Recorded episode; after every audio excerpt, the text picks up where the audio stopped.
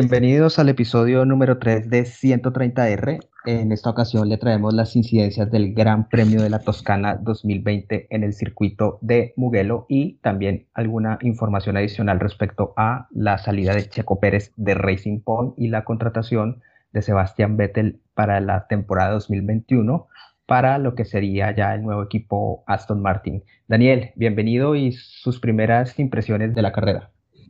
A Mauricio, sí, pues Estamos en una carrera algo atípica, dos banderas rojas, una pista eh, de la vieja ola donde es angosta, tenemos harta leca y pues eso provocó alguna de las incidencias de la carrera que nos llevó a tener una carrera muy larga en tiempo con las dos banderas rojas, pero con algunas cosas eh, para rescatar.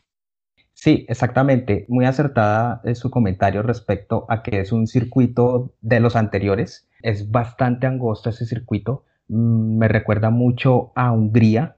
Hungría también es un circuito extremadamente angosto. Digamos que la parte eh, en, que es, en que se amplía un poco la pista es en la primera curva en Hungría, pero ni siquiera acá en, en Mugello había esa amplitud para poder maniobrar, aunque allí en esa primera curva fue donde se vieron pues los sobrepasos, porque de hecho no, no había espacio o era muy complicado hacerlo en, otra parte del circuito. Lo habíamos anticipado en el episodio anterior, era una recta bastante larga y eso trajo complicaciones que ya vamos a, tocar más adelante.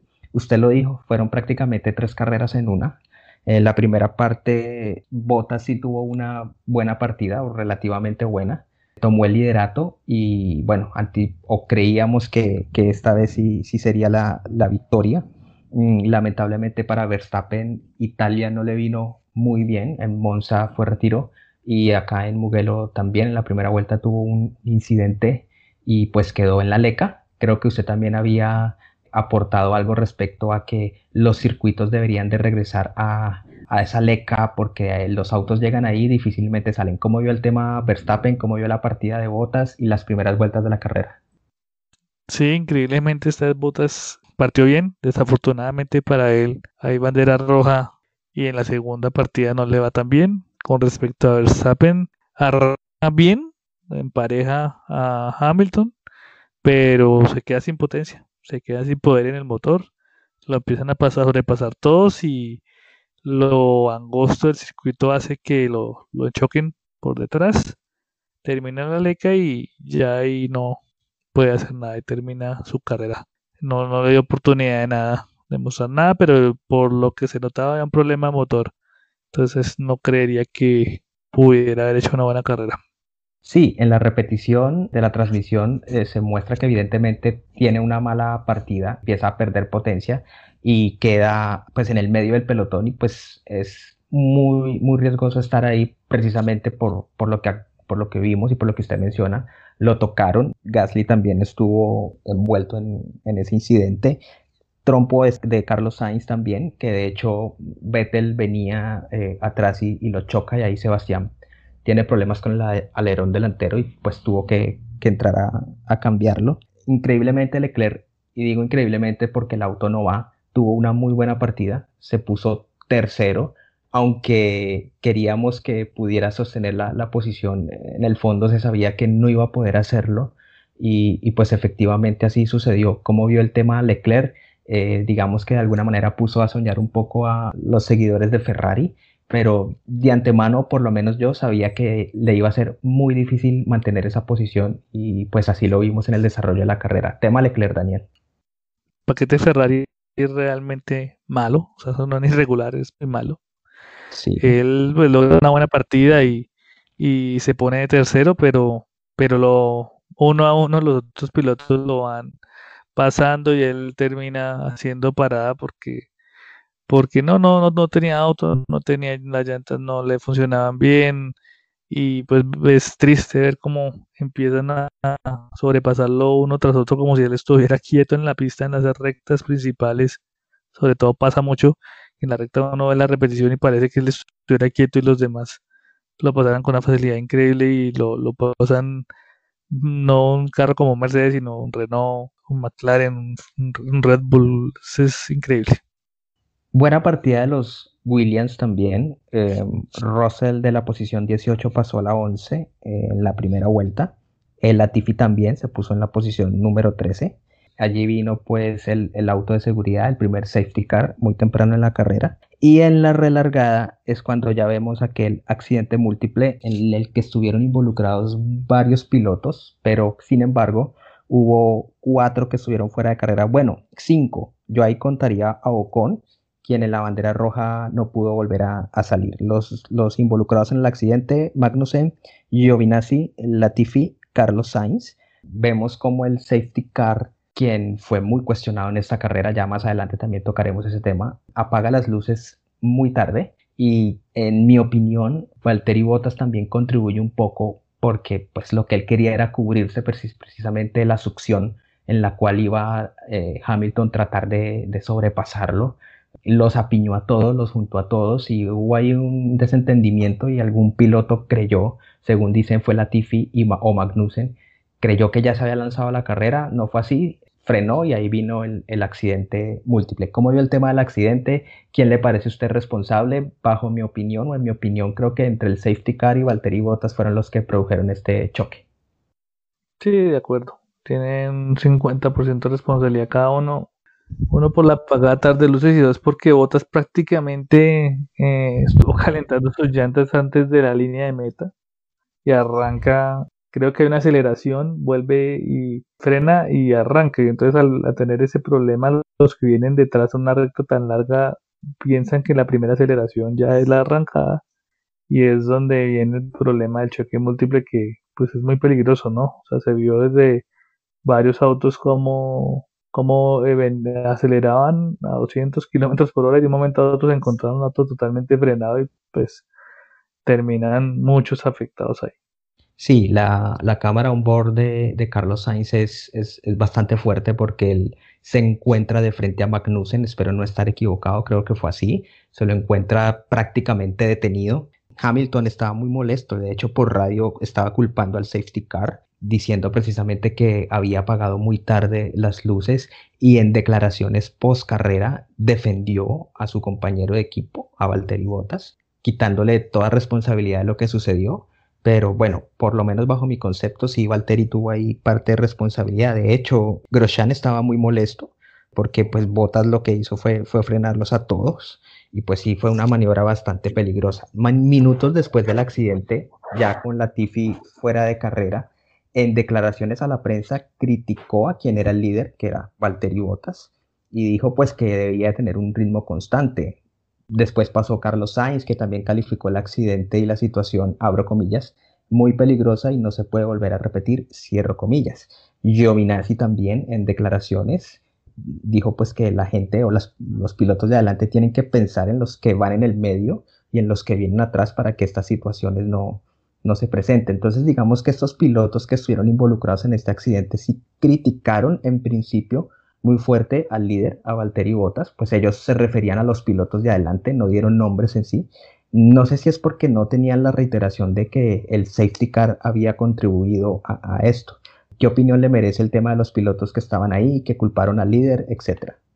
Sí, como lo hablamos, es, yo creo que sí hay una responsabilidad de Bottas porque pues yo muy pocas veces he visto una relanzada donde el piloto que va adelante escasos metros de la línea de meta esté todavía calentando las llantas y de un momento a otro acelere. Eso no es algo normal. No, es normal, sí, y no es común verlo. Antes de la, de la línea de meta, sí. no, Estamos... es muy raro. Yo creo que él tiene una responsabilidad grande ahí, sino que lo pues obviamente es parte del equipo y por eso lo, lo, lo justifica. Pero yo creo que si bien es cierto que el safety car apaga las luces tarde, pero si uno no se pone a ver en qué momento entra el certificar a los pits y apaga las luces hasta donde él hace el calentamiento de llantas, eso es algo que se demoró muchísimo para acelerar. Entonces, si hay algo de razón en los pilotos que se quejan porque, porque si se, algo de su actuación ah, hizo que tuviéramos este accidente múltiple.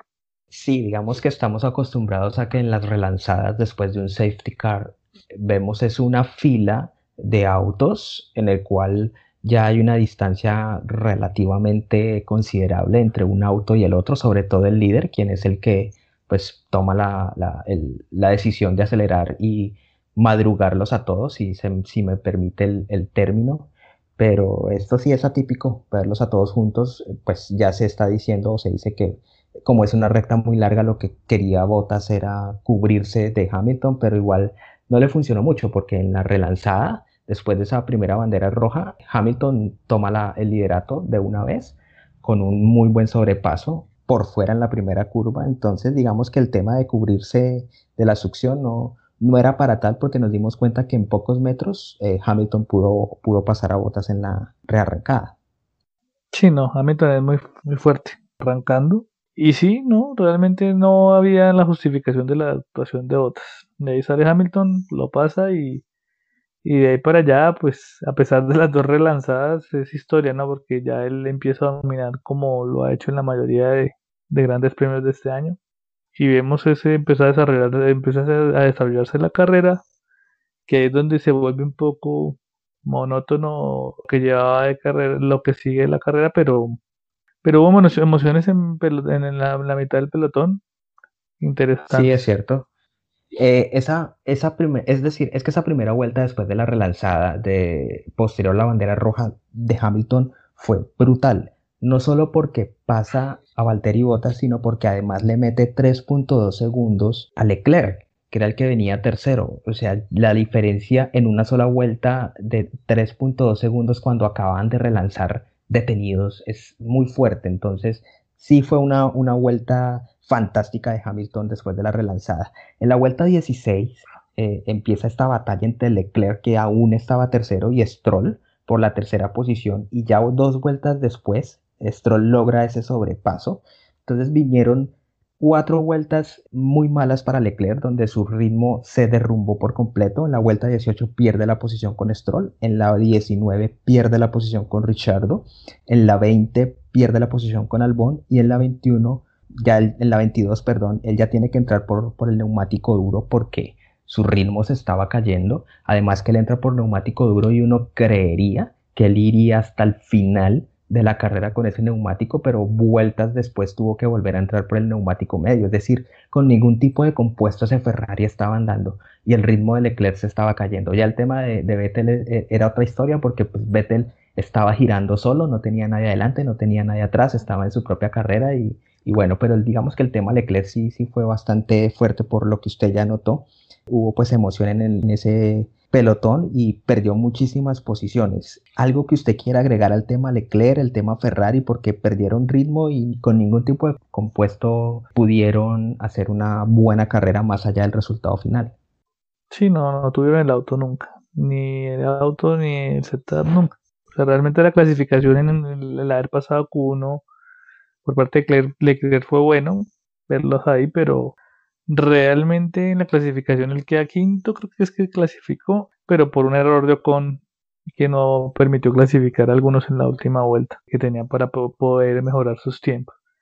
Y de ahí para allá, pues nada, de ahí para allá no tienen ritmo de carrera, no, el neumático no les funciona, pues lo que ha notado usted es cierto, o sea, tuvo que entrar otra, tenía neumáticos dos y tuvo que volver a entrar a cambiar porque no encontraba ritmo, entonces en medio de todo ellos eh, terminan en los puntos por uno por la cantidad de accidentes y dos porque por los, relanzamientos. Eso les ayudó. En la vuelta 25, Hamilton por radiocomunicación eh, hablaba de los neumáticos. Él decía que estaban mal, pero su ritmo no cayó. Entonces, yo ya no le creo a Hamilton cuando dice que los neumáticos están mal. Creo que cuando él dice eso es todo lo contrario, que están bien los demás pilotos empezaron a, ingresar a pits, a los boxes en la vuelta 31. Hamilton ya tenía una ventaja de 6.8 segundos a su seguidor, que era Valtteri Bottas, quien una vuelta después para por neumático duro y una vuelta después de Bottas, es decir, en la vuelta 33 Hamilton para por neumático duro. Los dos lo hicieron por el mismo neumático, sin embargo la diferencia era manejable y pues Hamilton no tuvo ningún problema en mantener la, la posición. Como ya lo dije, ya en la vuelta 38 Leclerc volvió a entrar por medios porque sus ritmos de verdad que se estaban derrumbando. Y bueno, Vettel estaba ahí en la posición 12, 13, 11. No encontró nunca el ritmo de carrera. No sé usted qué opine, pero a mí me parecía que Vettel solo estaba girando como tratando de llevar el auto eh, completo al final de la carrera. No, digamos que supongo que no quería que se hablara de él por chocar el auto más en el Gran Premio número 1000 de Ferrari que lo estaba celebrando además en circuito de su propiedad. ¿no? Mugello es un circuito propiedad de Ferrari. El tema Vettel, Daniel, ¿qué opina de, la carrera, aunque al final rescató un, punto? Sí, realmente fue una carrera muy regular. Entiendo también es por, por el mismo hecho de que no tienen el auto. Se ve que rueda, pero así como Leclerc no encontró ritmo, mm, Vettel tampoco. Y al final eh, consigue el punto y por la por la por lo mismo, me entiendo yo que es por la el relanzamiento y la, una lástima lo, eh, lo del Russell que, que venía antes del relanzamiento puntuando y terminó sin puntos. Una lástima por los Williams porque además en la carrera pasada en Monza, Latifi también se quedó a la puerta de conseguir su primer punto. Quedó en la posición 11 en Monza y Russell termina 11 en Mugello. Estuvieron muy cerca de puntuar, como usted ya lo anotó, Russell antes de la segunda bandera roja eh, estaba noveno supongo yo, y no creo que hubiera perdido la posición. Digamos que quien venía atrás eran los, los Ferrari. Eh, supongo que Leclerc sí lo hubiera podido pasar, pero de Vettel no, no esperaba que puntuara. Es decir, en una situación normal de carrera donde no hubiesen habido tantos abandonos, estoy absolutamente seguro que Vettel no hubiera podido llegar a los puntos. Quizás hubiera llegado 14, 13, pero, pero no creo que hubiese llegado a los puntos. Leclerc tal vez sí, si no hubiese pasado los accidentes múltiples, igual yo creo que Leclerc sí tenía para por lo menos llegar noveno o décimo, pero Vettel no. Entonces digamos que Vettel de alguna manera se encuentra ese punto eh, gracias a, esta bandera roja que volvió a relanzar los autos y, ya pudo pasar a, Russell, quien en las últimas vueltas lo persiguió, pero pues no le pudo dar casa, lamentablemente para, para Russell. Hay algo muy curioso eh, se escucha a Botas por la radiocomunicación eh, lamentándose con sus ingenieros y pidiendo un safety car, como ojalá llegara un safety car para, para poder tener opciones de lucha y efectivamente el safety car llegó, pero igual pues él no pudo hacer nada. Ya es normal que, que incluso en una nueva relanzada Botas no, no pueda con Hamilton y definitivamente lo, le está dando muy duro ese tema adicional que en el segundo safety car de alguna manera lo perjudica porque lo paró, él sin ser el líder, lo detuvo y no pudo ir a, quitarle la, posición a Hamilton. Yo la verdad pensé que al ver a Bottas adelantarse en la entrada en el segundo safety car y los otros pilotos, Hamilton iba a perder varias posiciones, pero no sé si es la fortuna, no, no sé qué es, tiene una estrella Hamilton y el safety car detuvo a Bottas y por lo tanto los demás pilotos y Hamilton pudo ingresar a boxes y pudo salir primero sin ningún problema. Sí, sí, eso es verdad, es una mala suerte para Bottas, durante el Gran Premio también intentó que el equipo lo dara a luchar. Hay una parte donde él comunica y dice que quiere como hacer alguna estrategia con las con los neumáticos para poder hacer presión y oposición a Hamilton, pero no recibe ningún tipo de respuesta porque Hamilton vueltas antes también había pedido el cambio, pero ya tiene unas estrategias definidas y por lo que escuché en la transmisión ellos ya tienen como un tipo de acuerdo de no agresión, es decir, el que salga primero y esté primero, no, el otro no lo va a atacar. Eso ya es la repetición del resto de carreras donde Hamilton pues fue superior a todos, inclusive a Bottas, y termina ganando. Y lo de Bottas sí lo tiene totalmente eh, aniquilado psicológicamente, creo yo. O sea, no, él no encuentra en el, en, el Gran Premio, no en este Gran Premio porque cuando clasificaron Bottas fue uno de los perjudicados y no pudo tratar de mejorar su vuelta pero en el anterior, si no estoy mal, es donde le cogen dos, tres décimas y él dice que no tiene ni idea dónde, es dónde está esa diferencia de dos, tres décimas entre Hamilton y él. Cada carrera que pasa con el tema botas, yo siento que cobra mucha más relevancia lo que hizo Nico Rosberg en su etapa como compañero de equipo de Hamilton en Mercedes. A Rosberg se le criticó mucho cuando se retiró anticipadamente y sorpresivamente pero creo que al ver estas temporadas de botas como compañero de equipo de Hamilton se reivindica mucho lo que hizo Rosberg, no solo porque le quitó un campeonato a Hamilton y se lo ganó, sino porque en los otros campeonatos también le estuvo luchando, incluso en el del 2014 él llega a la última carrera con opciones matemáticas de alcanzar el título, aunque pues Hamilton la, tenía, digamos que tenía la ventaja. Pero yo viendo este tema de botas, para mí lo que hizo Rosberg es muy superlativo, es, fue muy bueno y, lo que usted anota también es muy cierto, no, ya está adormecido eh, Valtteri Bottas, no hay, no hay nada que hacer y cuando quiere intentar algo, la suerte no lo acompaña o el equipo no, no se lo permite. Una pena también por Richardo, estaba tercero, pensé que iba a ser el primer podio de él con Renault, pero no, no fue así, su, su ritmo empezó a caer y, y pues empezaron a pasar los, algunos pilotos, entre ellos Albon, quien al fin consigue su primer podio. ¿Cómo vio el tema de Richardo? ¿Cómo vio el tema de Albon, quien al fin llega en, su primer podio en Fórmula 1? Es lo mismo de la buena fortuna, ¿no? Porque realmente sin, ese, sin esa última bandera roja, no creo que Richardo hubiera perdido su, ese tercer puesto y Albon hubiera logrado eh, ese tercer puesto. O sea, realmente fue es una lástima porque si me hubiera gustado que Richardo llegara tercero. Creo que ya Renault merece un podio. Ha estado bien en las últimas carreras, pero pues desafortunadamente hay relanzamiento y, el, el Renault no es, es inferior al Red Bull. Se pues, quedó demostrado en esta carrera, en ese relanzamiento que, que Albon sobrepasa a Richardo, que lo trató de aguantar, pero después Richardo no tiene ninguna respuesta contra el Red Bull. Entonces ahí es una lástima por él, al igual que con, Russell, es, una lástima que Richardo no era podido llegar al podio y Russell no era, no era podido puntuar. De hecho, Richardo se puso en la segunda relanzada, se puso segundo, pasó a Botas, aunque pues Botas una vuelta después le, devolvió la le devolvió atenciones y lo sobrepasó.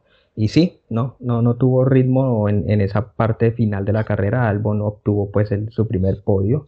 Y pues Hamilton, volvimos a la normalidad, ¿no? Ganó el mismo piloto con el mismo equipo. Hamilton primero, Bottas segundo, Albon tercero, Richardo, aunque pues se perdió el podio, llegó un muy meritorio cuarto lugar. Checo Pérez quinto, que digamos que también tuvo una carrera pues relativamente buena. Norris sexto, Kiat séptimo, octavo Leclerc, noveno Raikkonen, décimo Vettel.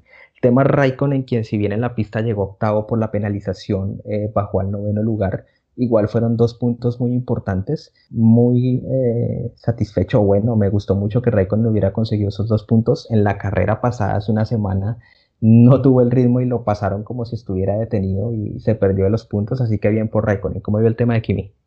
Que fue eh, chévere, chévere que, que, que ver a Raikkonen nuevamente y luchando, así sean posiciones 9, 8, 7, pero él igual tiene un motor Ferrari que no es el mejor en este momento.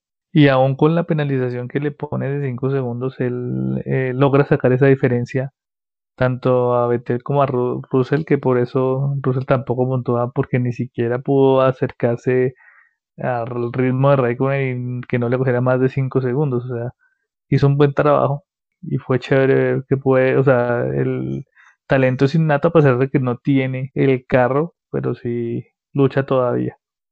No tiene con qué, sin embargo, pues saca unos puntos de la galera. La verdad, el tema de, Raikkonen, además de que no se sabe qué, cuál será el futuro de él, ya vamos a hablar de ese tema. Al final, pues fue victoria, Paul y vuelta rápida para Hamilton. Barrio, se lo llevó todo. Tercer 1-2 de Mercedes en la temporada. Suena poco, que solo de, nueve carreras, 3-1-2. Pero pues el tema Betes es, botas perdón, es una variable ahí que hay que considerar al final de la carrera, horas después, se habló mucho respecto al safety car, quien a propósito tenía ese color rojo en honor a las mil carreras o a los mil grandes premios de Ferrari, pero increíblemente eh, los comisarios le pusieron un warning a los 12 pilotos que estuvieron involucrados en ese choque múltiple. Estos pilotos fueron Magnussen, Kiat, Latifi, Albon, Stroll, Richardo, Pérez, Norris, Ocon, Russell, Giovinazzi y Carlos Sainz. Increíblemente, ellos reciben un warning, cuando a todas luces, para mí, no son responsables más allá de que sus acciones hayan derivado del accidente, pero es que hubo una situación con el safety car y una situación con el líder quien los apiñó, literalmente a todos estaban muy juntos. ¿Qué, opinión le merece el tema de ese warning a estos pilotos? Sí, es una defensa de la, de la dirección de carrera a a que Bottas no violó el reglamento, pero sí es increíble, es increíble la determinación, la verdad no me esperaba eso, pero pues desde las direcciones de carrera de la Fórmula 1 se siempre han sido discutidas, siempre, desde hace muchos años cuando Senna peleaba con ellos por muchas, por muchas decisiones, eso no cambia.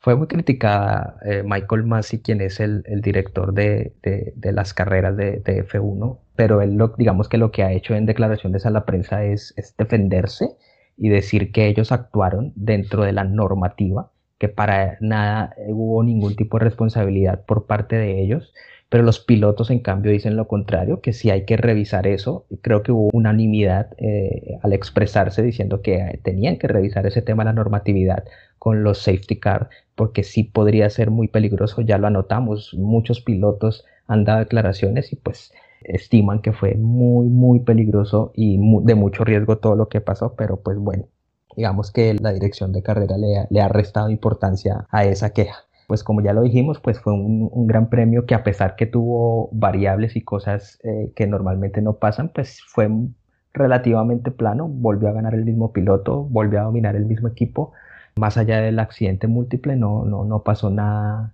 nada respecto a, las posiciones. ¿Usted quiere anotar algo más respecto a la carrera, Daniel?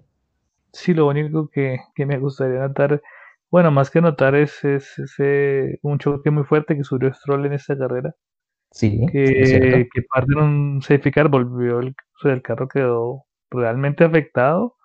Por lo que se ve, tuvo un problema como con un neumático, pero sí muy duro, muy duro el golpe y eso es lo que desencadena en otra, en otra bandera roja. Ese fue el accidente, el choque que desencadenó la, segunda bandera roja. En la repetición, al parecer, sí tiene un pinchazo porque se ve que algo sale del auto y él lo pierde hay algo que, anotar respecto a, ese choque. Las mejoras que llevaban Racing Point para esa carrera se las pusieron, por supuesto, al auto de Stroll. Es decir, el auto de Checo Pérez no las tenía.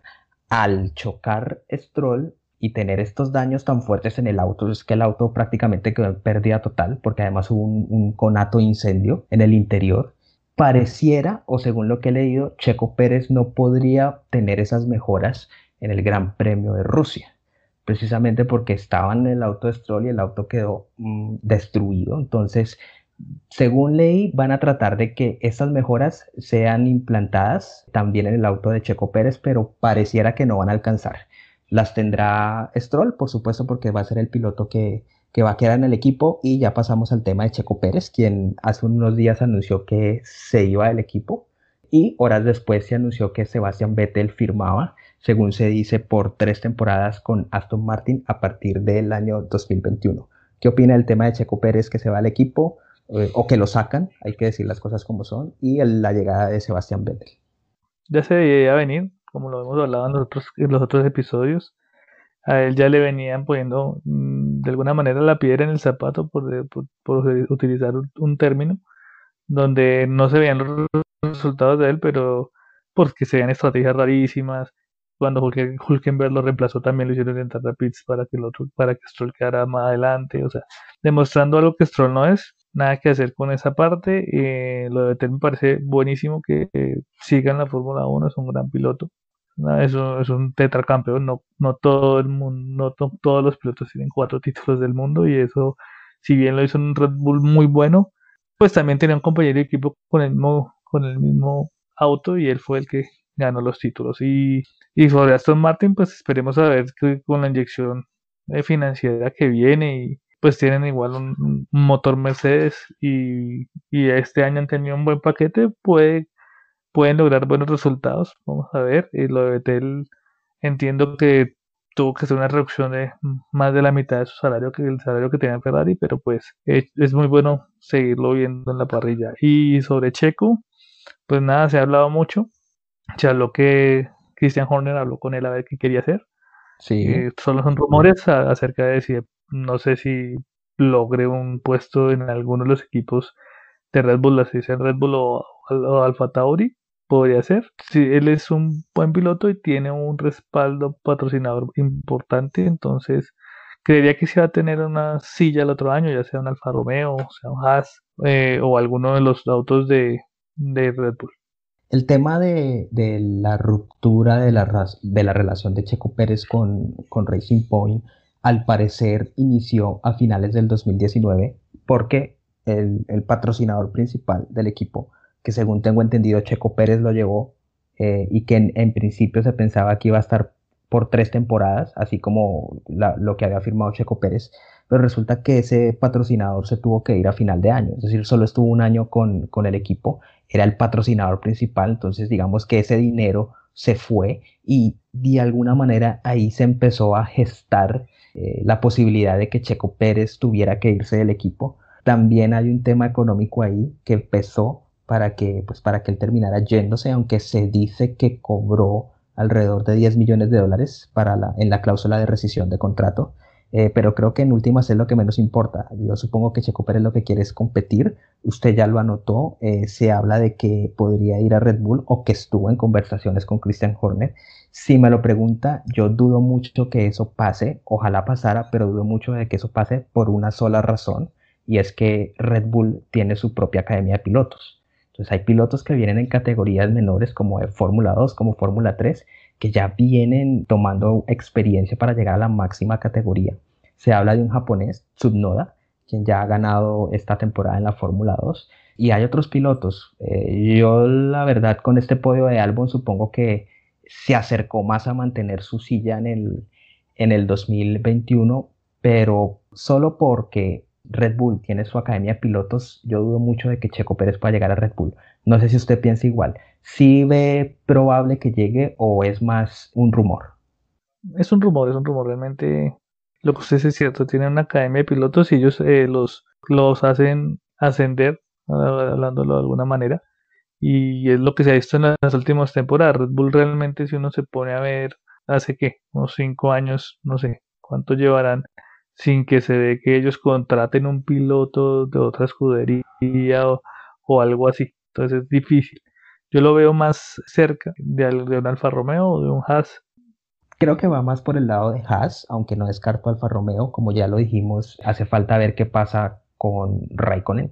Los pilotos de Alfa Romeo, ninguno está confirmado al día de hoy. Se habla mucho de la academia de pilotos que tiene Ferrari, que tiene, están formulados, entre ellos Mick Schumacher, quien a propósito en este Gran Premio número 1000 de Ferrari rodó con la Ferrari 2004 que manejara Michael Schumacher un sonido impresionante ese motor B10 de, de, ese Ferrari, de verdad que le recuerda a uno grandes, grandes gestas y, grandes carreras. Volviendo al tema, a estos pilotos también están buscando llegar a Fórmula 1, entonces también pasa por qué vaya a ser Kimi Raikkonen y yo supongo que van a, confirmar a Giovinazzi, que él sí va a seguir, pero no sé si estamos a, a, las puertas de que Kimi, de que esta sea la última temporada de Kimi. No sé usted qué piense. Sí, estoy totalmente de acuerdo. Yo creo que ya Kimi ya se cierra ciclo. No lo veo ya la otra temporada más porque hay muchos pilotos que ya vienen haciendo cola y que tienen pues uno talento y dos patrocinios. Creería yo que sí, ya Kimi esta es su última temporada. Y también pues eh, hay muchos que a, este momento de la temporada todavía hay muchas sillas disponibles. Los de Haas, los del Barromeo, un, un puesto en Aston Martin, aquí uno supone que es Stroll. Y hay hartas, hay hartas sillas, hay falta ver cómo terminan llenándose, pero, pero sí, yo creo que una de las de, una de las disponibles va a ser Kimi porque, porque yo creo que ya él compra el ciclo de la Fórmula Esperar a ver qué sucede con el tema Checo Pérez. De, por ahí escuché un rumor o leí que, que McLaren podría ofrecerle ir a indicar como lo hizo con Patricio Ward pero yo la verdad dudo mucho que Checo se vaya para allá. Supongo que él va a hacer todo lo posible por continuar en, Fórmula 1 y pues de cara a esperar que suceda para la temporada 2022 cuando viene el nuevo cambio de, reglamento, que es a lo que Vettel le apunta, ¿no? Vettel va a estar en una temporada 2021 de adaptación, además que van a haber muchos cambios en el equipo, entre ellos el nombre Además que ya van a pasar a fabricar su propio chasis, es decir, ya Racing Point pasará a llamarse Aston Martin y ahora ellos van a, fabricar su chasis íntegramente, no le van a comprar piezas a otros equipos como lo estaba haciendo Racing Point con Mercedes, por ejemplo. Entonces, pues sí, eh, esperaba, debemos saber qué, qué, sucede. Digamos que Vettel le apunta a lo que será el 2022 eh, en la que cualquier cosa puede pasar. Pueda que ya Mercedes no sea el equipo que domine, pueda que den con el, chiste y vuelvan a dominar. Eso es algo que no sabemos. Tendríamos que esperar hasta, hasta la temporada 2022. ¿Algo más para agregar, Daniel? No, creo que ha sido un gran premio con eso, con estas con todo lo que hemos hablado.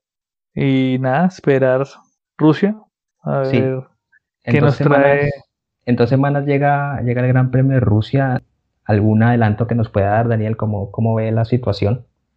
No creo que cambie mucho, la verdad. Yo, de esta temporada, pues todas las carreras que ya hemos visto un dominio Mercedes, pues la premonición es la misma, donde va a haber un dominio de Hamilton y Bottas eh, en cuanto a auto y en cuanto a tiempo. O sea, son autos que les sacan ocho décimas de segundo al, tercero, a, Max cuando Max está, que él le saca también seis álbum, increíblemente, esa es una de las cosas que me pregunto de dónde están esas seis décimas entre Verstappen y Albon.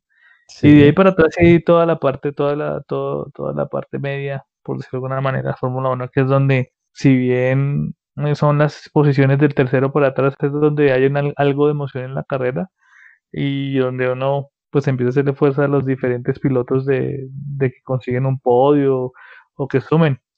Pero sí, no veo muchas diferencias, no creo que vaya a pasar nada. Lo de Ferrari va a seguir siendo un desastre este año y, y lo de Mercedes va a seguir siendo un dominio. Perfecto, Daniel. Nos escucharemos en dos semanas para el Gran Premio de Rusia.